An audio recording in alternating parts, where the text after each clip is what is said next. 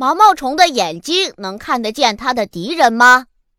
毛毛虫的头上好像有两只大眼睛，其实这并不是眼睛，它真正的眼睛只有针眼那么大，而且不容易被发现。毛毛虫只能看到眼前的一丁点儿东西，根本看不到别的，更别说敌人了。毛毛虫一般是靠感觉来辨别危险的。